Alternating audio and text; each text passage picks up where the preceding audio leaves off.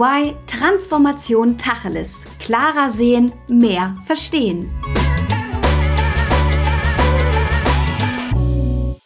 Mit der Einführung des Lieferketten-Sorgfaltspflichtengesetz sind Unternehmen dazu aufgerufen, eine nahtlose Transparenz der eigenen Lieferkette aufzuzeigen. Ja, mit diesem Gesetz stehen die Unternehmen vor einer Mammutaufgabe, bei der sich vor allem die Frage nach der Dokumentation stellt. Wir wollen heute besprechen, wie den Unternehmen bei dieser Mammutaufgabe unter die Arme gegriffen werden kann. Und damit ganz herzlich willkommen zu einer neuen Folge unseres Podcasts EY Transformation Tacheles. Ich heiße Alissa Stein und freue mich, euch unsere heutigen Experten Dr. Stefan Gröger und Madi Schark vorzustellen. Stefan ist der Commercial Director und Mitglied der Geschäftsführung bei Schumann wo er zuständig für den Vertrieb ist. Schumann bietet innovative Risikomanagement-Software für Unternehmen an. In unserer heutigen Zeit ist es Stefan als Mitglied der Geschäftsführung wichtig, dass auch Sie einen Beitrag für unseren Planeten leisten. Er hat ursprünglich Wirtschaftsinformatik studiert und danach promoviert. Hallo Stefan, schön, dass du dabei bist. Ja, hallo, freut mich dabei sein zu dürfen. Und dann möchte ich euch noch Madi vorstellen. Er ist seit vier Jahren bei EY im Bereich Enterprise Risk tätig, was unter anderem die Themen interne Kontrollsysteme und Third-Party Risk Management umfasst. Er ist studierter Wirtschaftsingenieur mit Schwerpunkten in der Produktionstechnik und Automatisierung. Und ihm liegt es ihm am Herzen, dass wir uns alle verantwortungsvoller für Menschenrechte einsetzen und sagt, dass es digitale Enabler braucht, um Unternehmen zu unterstützen und zu monitoren. Hi Madi. Hallo, freut mich. Vielen Dank. Ja, schön, dass ihr beiden heute zu Gast seid und wir möchten natürlich auch direkt in unser Thema starten. Deswegen geht's los mit unseren Entweder-Oder-Fragen. Das heißt also, ihr müsst euch bitte immer für eine der beiden Antwortmöglichkeiten entscheiden. Alles klar? Ja, ja, das passt. Freue mich drauf. Perfekt. Dann geht's direkt los mit der ersten Frage und die lautet: Proaktiv oder reaktiv?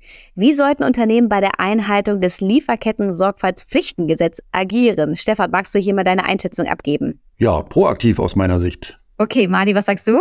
Da bin ich komplett gleicher Meinung, proaktiv auf jeden Fall. Okay, dann schauen wir mal, wie es bei der zweiten Frage aussieht. Wie sollen Lieferanten denn erfasst werden? Automatisiert oder manuell? Madi, hier darfst du starten, bitte. Da bin ich auch auf der Automatisiererseite. Ganz eindeutig. Und Stefan, ich kann es mir fast bei dir denken, aber was sagst du? Ja, auf jeden Fall. Äh, automatisiert ist da, glaube ich, das äh, Ziel, wo man, wo man hin möchte. Lässt sich aber wahrscheinlich manuell an einigen Stellen nicht unbedingt immer vermeiden. Okay, dann kommen wir zu unserer dritten und letzten Entweder-Oder-Frage. Wer profitiert mehr durch Automatisierung der Prozesse zwecks Software? Sind es die national oder die international operierenden Unternehmen, Stefan? Da werden die internationalen sicherlich mehr von haben. Okay, Mali, was sagst du? Wieder voll der Meinung von Stefan. Sehe ich genauso international auf jeden Fall. Das heißt also, wir haben hier hundertprozentige Einigkeit. Mal gucken, wie es aussieht, wenn wir jetzt in die Details einsteigen. Vielleicht einmal vorweg, woher kennt ihr beide euch denn? Ja, dann starte ich vielleicht rein.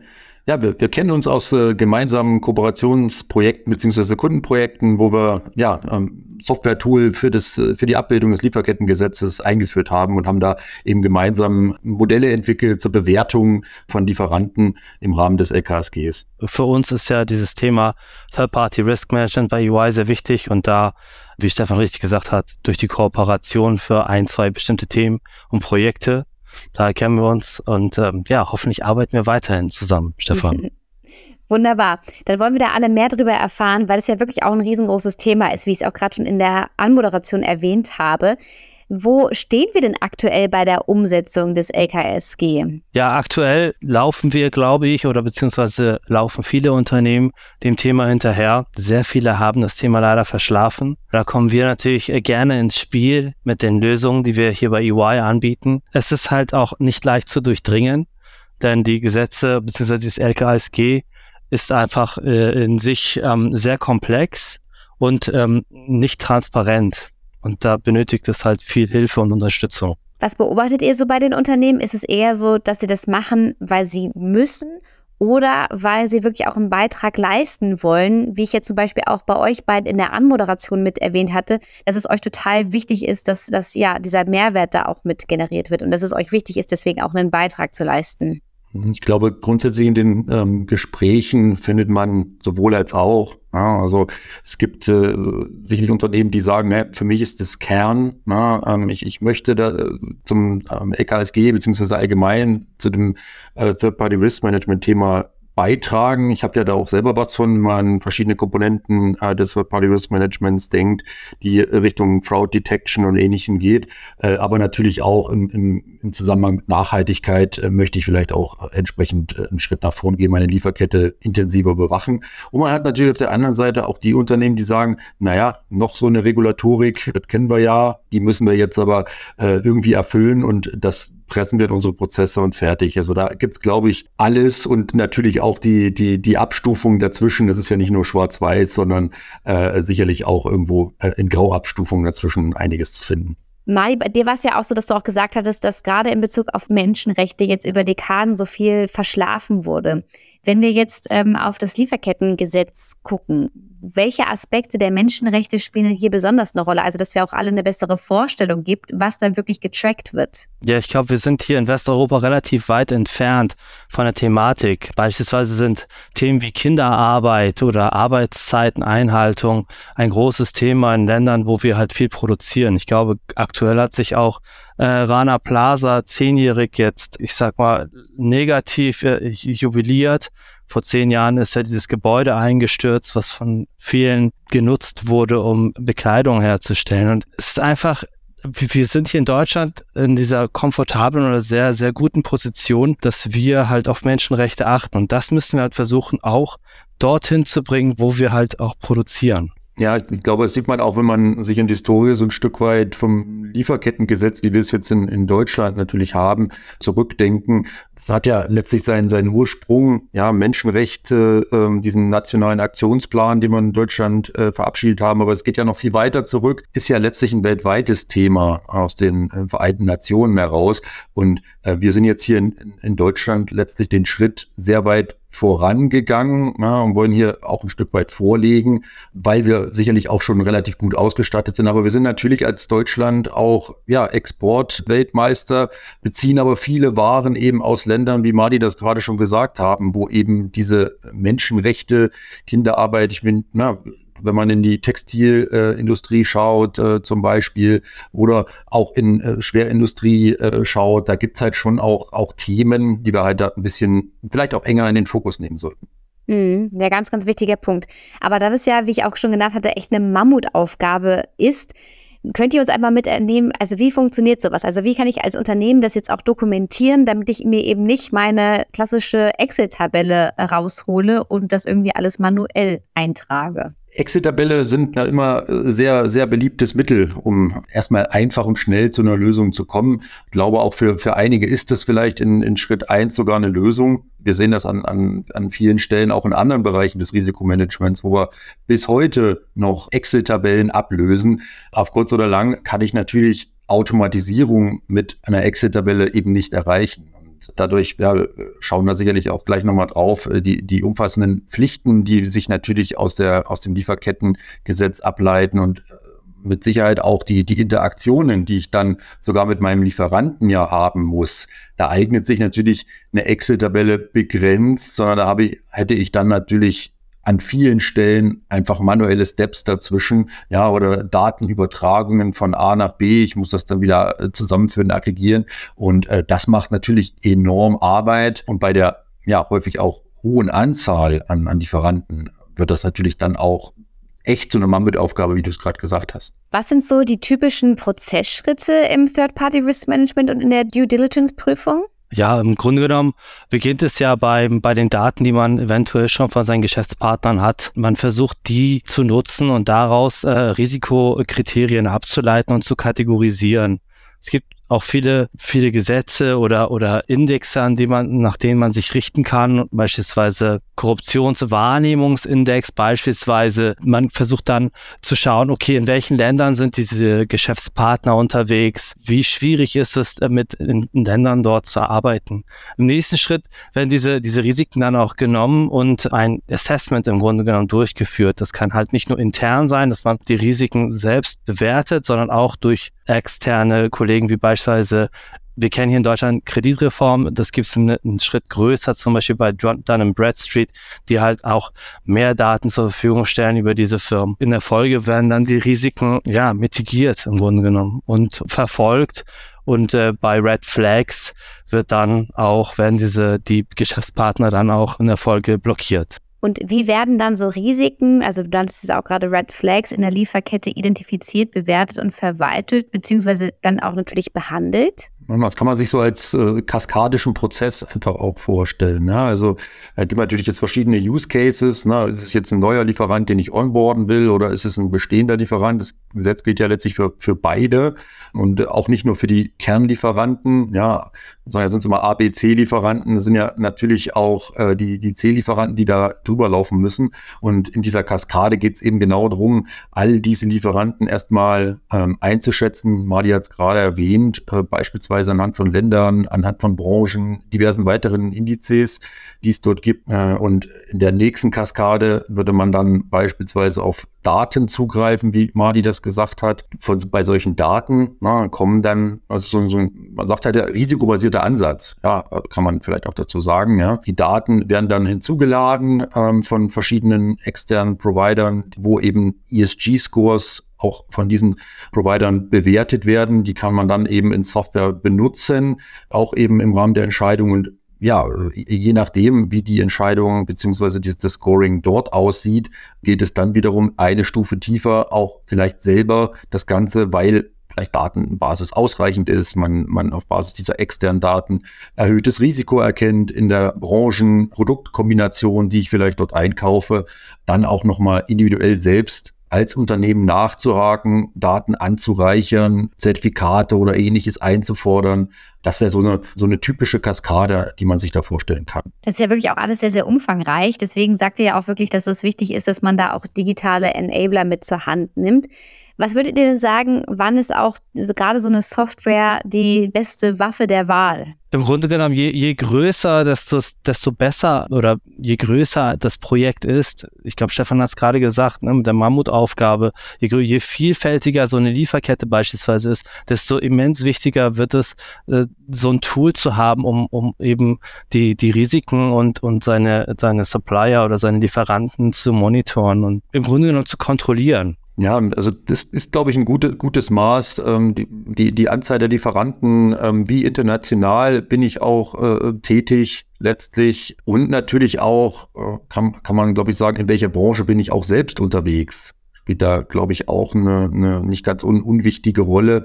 Ähm, und was wir halt auch merken, ähm, das, das zieht so ein bisschen auf die, die Frage, Alissa, die du am Anfang hattest, eben ab, äh, wer beschäftigt sich denn wie tief mit dem Thema? Wenn ich halt sag ich mal, ein großer Konzern bin, ähm, sowieso vielleicht eher den, den, den, den Ruf habe, ich mache jetzt mal so ein idealtypisches Beispiel, ja, eher den, den, den Ruf habe, etwas weniger nachhaltig vielleicht auch zu sein, wenn ich sagen, Umweltverschmutzung, wir reden ja Tacheles, Umweltverschmutzung zu verursachen, soweit würde ich nicht gehen, aber wo ich vielleicht doch, ja, energieintensive Prozesse habe und dann vielleicht noch ähm, groß bin, äh, denn dementsprechend Medienaufmerksamkeit habe, das sind schon, glaube ich, auch die Unternehmen, die sich auch sehr intensiv in der Tiefe mit beschäftigen. Ähm, und für die ist eine Software sicherlich ganz auch, auch gut geeignet, weil sie dann natürlich auch ihre Prozesse sauberer, tiefer äh, im Griff haben und, was Media hat gesagt hat, diese, diese Menge der Lieferanten sind so zwei Enden vielleicht, kann man sagen, wo man da angreift. Ähm, so, so, ein ganz klares Setup kann man, glaube ich, nicht definieren. Also wirklich eindeutige Vorteile, die man natürlich da auch rausziehen kann, wenn man sich so ein Tool mit zur Hand nimmt. Gibt es denn aber auch Herausforderungen bei der Zusammenarbeit mit einem Tool?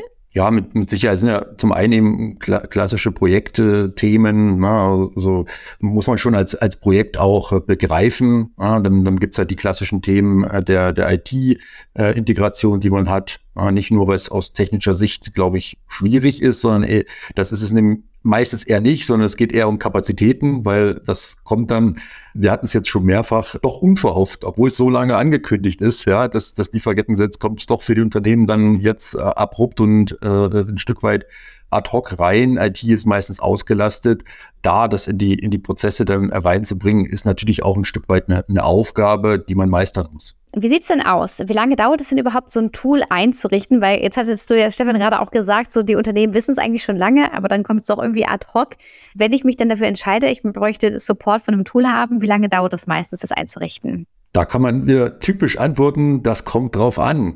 Ja, Madi, wie siehst du das? Äh, ich glaube, es ist sehr, sehr abhängig davon, was wir vorfinden. Komplett. Also du hast ja gerade angesprochen, manchmal ist dann die IT bei den Kunden schon so ausgelastet, dass man dann eh, dass sich das wahrscheinlich eh hinziehen würde. Man hofft natürlich in solchen, solchen Kooperationsprojekten bei uns, dass dann der Kunde selber schon darauf sich vorbereitet hat, äh, dass man da kommt und äh, etwas durchziehen will. Ich glaube, unser letztes Projekt, weiß ich gar nicht, hat 13 Wochen gedauert, Stefan, kann das sein? Ja, also und da sind wir halt wirklich ähm, auf ein Unternehmen getroffen, wenn man so will, was sich schon sehr intensiv damit befasst hat, auch vorher schon befasst hat, wo es, wo es äh, entsprechend sehr wichtig war. Ähm, die äh, Compliance-Abteilung dort eben auch umfassend sich vorher schon informiert hatte. Ähm, das findet man halt auch nicht überall vor, das muss man ganz klar sagen. Grundsätzlich, ja, ich denke mal, wenn, du willst ja auf eine Zahl hinaus, ja. Also ich, ich glaube, man, man, man bewegt sich irgendwie zwischen drei und sechs Monaten, würde ich, würde ich einfach mal sagen, äh, wenn man halt wirklich das in die Prozesse integrieren will, ein Tool einfach aufschalten und dann kann ich da drin loslegen, geht mit Sicherheit schneller. Das ist in, ja, in wenigen Tagen sicherlich erledigt, aber dann habe ich es halt nicht in meine Prozesse eingebunden, in meine Portale, fürs äh, Lieferanten-Onboarding, wo ich Ausschreibungen drüber mache.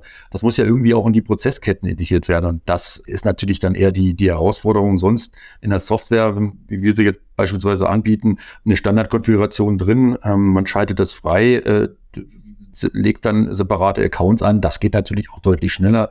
Ähm, die Frage ist halt wirklich, wie wir es schon hatten, wo willst du hin, wo will man hin, was will man damit erreichen? Was ich mich ja mal frage, wenn ich das dann einmal geschafft habe, als Unternehmen diese Mammutaufgabe das erste Mal zu bewältigen und wirklich all meine Lieferanten anzulegen, dann kann es ja sein, dass in der Zwischenzeit schon wieder die ersten Daten veraltet sind. Wie häufig muss ich denn die Daten meiner Lieferanten auch überprüfen? Ja, das ist ein kontinuierlich stattfindender Prozess. Überprüfen mittels der Tools ist man ja eigentlich hoffentlich dann auch ganz gut vernetzt. Wenn sich da was ändert, gerade in diesen, diesen bestimmten Daten, die man haben möchte, eine Änderung direkt sieht. Aber ich weiß nicht, ob es da eine, eine Zahl gibt, aber eine Regelmäßigkeit muss da halt sein, damit man keine Daten verliert. Aber da vielleicht gleich direkt angeknüpft, wie sicher kann man sich denn ähm, bezüglich der Genauigkeit und auch der Korrektheit der bereitgestellten Daten sein? Ja, auch da gilt wieder ähm, aus, aus meiner Sicht der äh, risikobasierte Ansatz. Ähm, da, wo ich halt ja, beispielsweise bei meinen A-Lieferanten in den äh, speziellen Branchen ähm, bin ich natürlich auch verpflichtet, da der, der Sache einfach ein bisschen näher hinter, hinterher zu gehen. Ja, dann haben wir Kunden, die natürlich dann auch bei Verdacht äh, tatsächlich On-Site-Audits durchführen oder Unternehmen beauftragen, On-Site-Audits letztlich zu machen, weil ich, ich darf halt Dinge, die irgendwo mir auffallen, nicht, nicht ignorieren. Das ist, glaube ich, das, das Wesentliche auch aus dem Gesetz raus. Und die Software ist ja grundsätzlich da in der Lage, wenn von, von extern auf, auf irgendwelchen anderen Portalen oder von den schon angesprochenen Providern Daten entsprechend zu empfangen, zu verarbeiten und dann proaktiv äh, ja, Scorings oder Ratings eben entsprechend zu verändern und dann eben auch Entscheidungen daraus abzuleiten. Und das kann dann eben auch unter, ja, unterjährig äh, äh, passieren, dass dann halt ein Lieferant vorläufig gesperrt wird, dann muss man der äh, Sache nachgehen, Analyse vielleicht machen. Hängt so ein Stück weit eben drauf an, von was für einem Lieferanten oder ab, äh, von was für einem Lieferanten reden wir da. Ne? Also muss man ja auch wirklich, das hatte ich vorhin, glaube ich, schon mal gesagt, unterscheiden, was haben wir da für einen Lieferanten? Ist es äh, der, der Getränkelieferant für mein Büro oder für meine Besprechungszimmer oder ist es tatsächlich der A-Lieferant, äh, den wir hier haben, ne, ähm, der äh, mir ja Bleche für meine Produktion liefert oder oder ähnliches. Ne? Da kommt es, glaube ich, schon ganz ganz stark drauf an, wie sehr und wie tief ich letztlich prüfe und wie sehr ich dann natürlich auch reagiere. Und äh, auch so vielleicht die Dimension noch. Es gibt wie wir auch gesagt haben, auch äh, energieintensive äh, Prozesse. Ja, wir brauchen natürlich auch, also jetzt in, in Sachen Kupfer äh, beispielsweise denken. Kupfer äh, hat ja, wenn man, wenn man da halt schaut, ist ja für die, für die Energiewende zum Beispiel auch unabdingbar. Ja, ohne Kupfer kommen wir da mit, mit allen Leitungen. Ne? Ich glaube, Marty, wir haben darüber schon mal gesprochen. Ne? Ich glaube, äh, zehnmal so viel Kabel ist in einem äh, Elektroauto beispielsweise verbaut als in einem normalen. Ich möchte mich jetzt nicht drauf festnageln lassen, ne? aber da ist schon deutlich mehr an, an Kupfer beispielsweise notwendig. Aber Kupfergewinnung ist natürlich jetzt auch wiederum auf der anderen Seite nicht der sauberste Prozess. Da muss ich halt dann auch, auch schauen, abwägen, wo, wo will ich hin. Also wieder beim gleichen Thema. Wenn wir jetzt mal auf die Software zu sprechen kommen, dann kann man hier schon wirklich feststellen, dass es eine deutliche Erleichterung bietet äh, für die Unternehmen, auch äh, ihrer Pflicht des Lieferketten-Sorgfaltspflichtengesetzes nachzukommen. Gibt es denn aber auch Grenzen bei, bei der Software? Auf gar keinen Fall. Oder Stefan? Doch natürlich gibt es da Grenzen. Und ich glaube, du hast dir gerade die Frage über Daten gestellt und wie sicher man sich der Daten sein kann. Ich glaube, das ist halt das ist die Krux, so ein bisschen die Genauigkeit oder Korrektheit der Daten. Darauf kommt es dann wieder am Ende an, was man bekommt und, und das ist das höchste Risiko, glaube ich, ähm, für so eine Software. Genau, also liegt dann natürlich nicht unbedingt um speziell in der Software begründet, aber mal Shit in, Shit out. Das ist ja. Wie überall. Wenn wir, wenn wir es mal klar äh, sagen, ne, wenn, wenn die Datengrundlage, die reinkommt, einfach nicht passt, dann ähm, kannst du halt so ein ausgeklügeltes Scoring-Modell haben, wie du willst. Äh, das wird dann am Ende natürlich nur begrenzt funktionieren das ist auf jeden Fall eine, eine, eine, Grenze. Und da haben wir natürlich auch ein Thema, wenn man an Abdeckungen von Datenprovidern denkt. Ja, also der das ist tatsächlich äh, etwas, weil wir halt, wenn ich jetzt in, an, an Fernost denke, über, äh, ja, über China, über Bangladesch und so weiter, wo auch natürlich viel von uns ähm, ja, bezogen wird, letztlich dort äh, Unternehmensdaten zu bekommen über äh, sämtliche Kleinunternehmen oder auch Großunternehmen, die dort vielleicht existieren, ist natürlich eine, eine große Herausforderung. Und da gilt es dann auch insbesondere, die Prozesse zu unterstützen. Ja, da, deswegen sagte ich auch eingangs, es wird sich nicht immer vermeiden lassen, manuell auch mal einzugreifen. Man kann natürlich auch Technologien benutzen über Webcrawling, und dann gibt's ja Schlagworte, Artificial Intelligence, alles Mögliche, äh, um, um Daten letztlich aufzubereiten und äh, zu, zu bewerten oder erstmal Daten zu generieren und sie dann anschließend zu bewerten. So rum ist besser. Aber letztlich wird es sich nicht vermeiden lassen, irgendwann, dass da jemand nochmal draufschaut und dass dann eben vielleicht auch nochmal eingegriffen wird und eine Entscheidung forciert wird durch eine Person. Ja, das, das wird ja. sich nicht anders machen lassen. Ja, perfekt. Also da haben wir wirklich mitbekommen, dass es eine deutliche Erleichterung sein kann. Natürlich gibt es auch hier äh, das, das, äh, die Problematik, welche Daten auch reinkommen, bestimmt natürlich auch die Qualität. Was ich euch auch gerne fragen möchte, so wie natürlich alle Gäste in unserem Transformation Tacheles Podcast, ist die Frage nach einem Plakat und der Botschaft da drauf. Wir stellen uns mal vor, wir sind in einer Stadt eurer Wahl und da hängt ein großes Plakat von euch. Was würde auf eurem Plakat draufstehen? Und Mani, da fange ich einmal bei dir an. Wenn ich das mal auf Englisch sagen darf, dann würde ich sagen, Unleashing the Power of Tech to Meet Supply Chain Sustainability Requirements. Magst du es doch einmal kurz ein bisschen ausführen? Ja, im Grunde genommen kann man sagen, das Thema, was wir jetzt die ganze Zeit auch mit, mit Stefan ja äh, besprochen haben, dass ähm, die Erfüllung von dieser Anforderung, die, die das LKSG uns stellt, ist in meinen Augen halt unabdingbar irgendwo, je größer die Firmen sind, verknüpft mit, mit einem Tool, was einem diese, diese Arbeit auch erleichtert oder beziehungsweise vielleicht sogar nur ermöglicht. Stefan, was steht auf deinem Plakat drauf? Ja, mein Statement ist tatsächlich kürzer. Ähm, ich würde ich würd fast sagen, Automation is key.